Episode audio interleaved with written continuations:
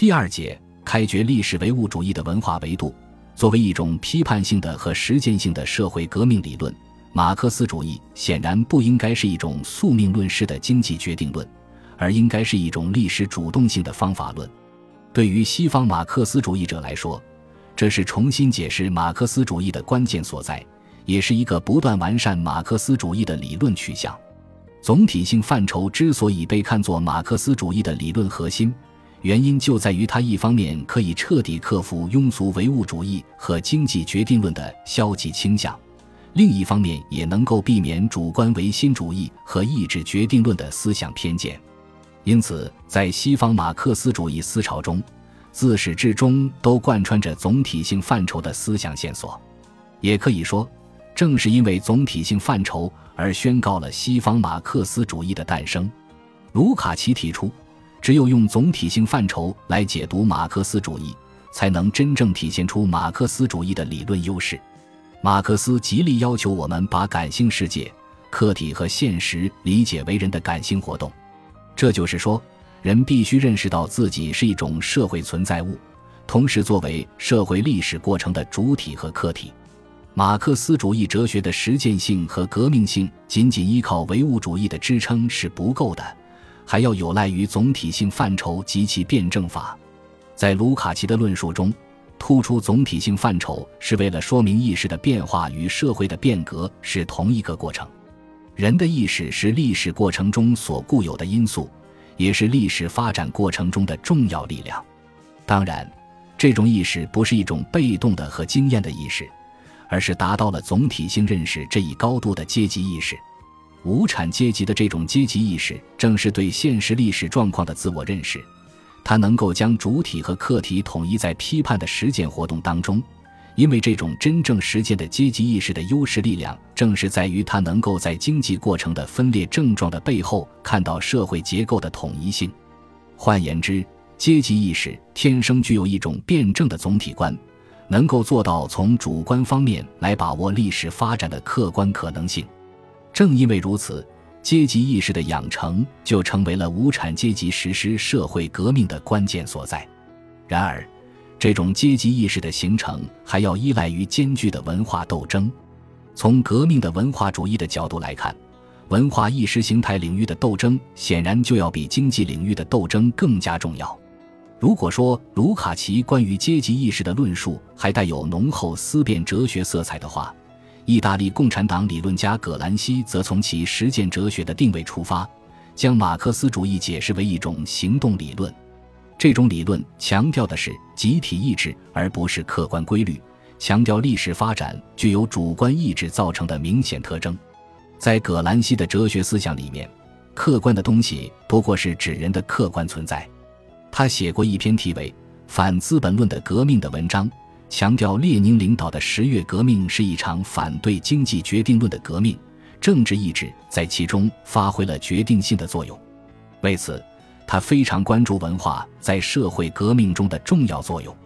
针对那些把文化上层建筑看作是经济基础的反映的还原论主张，他提出了一个文化总体性的概念，并在此基础上论述了后来引起很大理论反响的领导权概念。这个文化总体性概念的思想基础是由他所信奉的实践一元论建造起来的。他将物质作用和精神作用都统一到具体的历史实践之中。他有时也用历史集团概念来加以概括。用他的话说，统一是由人和物质之间矛盾的辩证发展达成的。在哲学中，统一的中心是实践，也就是说，是人的意志和经济基础之间的关系。葛兰西非常强调文化领导权的实践意义，因而将教育及知识分子的作用推到了革命斗争的前头。实践哲学有两项工作要做：战胜形式精致的现代意识形态，以便组成自己独立的知识分子集团；教育在文化上还处于中世纪的人民大众。他将文化斗争看作是社会运动的一个关节点。看作是马克思的实践唯物主义与其他庸俗唯物主义之间的分界线，在对存在主义与马克思主义的理论综合中，萨特以总体化的辩证法为基石，得出了他独有的向前回溯的人学研究方法。这种方法的原则是，既要排除那种完全否定偶然性和特殊性的机械主义决定论，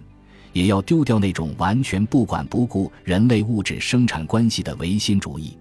一方面，所谓向前是为了冲着客观发展的结果，把人放在具体的社会历史环境中进行考察，用社会生活中的合力和矛盾来说明人的现实存在。马克思主义最擅长的就是这种向前的理论方法，但是，这种方法的危险性是容易走向抽象化和公式化，容易用鲜艳的原理来代替经验的存在，用抽象的范畴来代替具体的分析。为了弥补这种方法的不足，萨特提出可以用回溯的方法来加以完善和补充。回溯的长处是从具体的个人经验出发。一直追踪到个人所处的特殊时代及其社会现实关系，这种方法可以弥补阶级分析的简单化思路，找到人的现实附着点，比如家庭这样一个社会与个人之间的中介环节。比如在研究法国作家福楼拜的成长经历时，他就力求达到对于人的成长过程的统摄理解，即在深入了解时代的同时，来具体把握个人的经历。在深入了解个人经历的同时，来具体把握时代。萨特的人学研究是想跳出两个思想陷阱：一个是为了讨好外部世界的客观性而全然否定一切人的主观性；另一个是为了讨好精神而把一切现实的东西溶解在主观性中。他设想的第三条道路是把人的主观性纳入到社会历史的客观过程之中，在个人意志与社会组织之间找到一种平衡。在对总体性辩证法的理论探索中，最大的一个难题就是如何把握和回答经济基础与上层建筑之间的相互关系。在这个理论问题上，英国新左派的理论家们展开了非常深入和具体的研究，并且以文化研究为依托，建立起了文化唯物主义的方法论原则。在其代表人物雷蒙·威廉斯看来。我们必须具体分析和重新解释经济基础与上层建筑之间的决定与被决定的关系。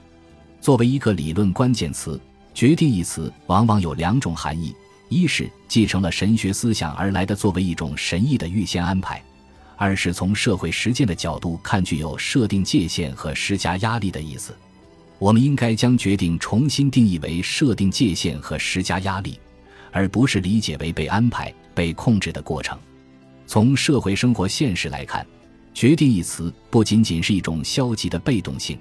而且也是一种包含着意志和目的的行为。不能把决定看作单一的力量，而是要看作一个复杂的过程。各种社会要素都会设置种种限制，并且施加种种压力，但是这些限制或压力都不会全面控制，也无法全面预知复杂活动的结果。况且。我们根本观察不到经济在中性条件下所发生的变化，如同我们根本观察不到遗传的精确影响因素一样。威廉斯认为，马克思关于经济基础与上层建筑的论述其实只是一个启发性和类比性的用语，在具体的社会运行中，经济基础与上层建筑之间的关系不能用简单的决定与被决定的公式去推论。完善马克思主义的理论方法。关键在于如何深化经济基础与上层建筑的理论解释。经济基础固然有着决定性的作用，但是这种决定作用绝不是抽象的和空洞的，而是在具体的矛盾结构变化中展开的。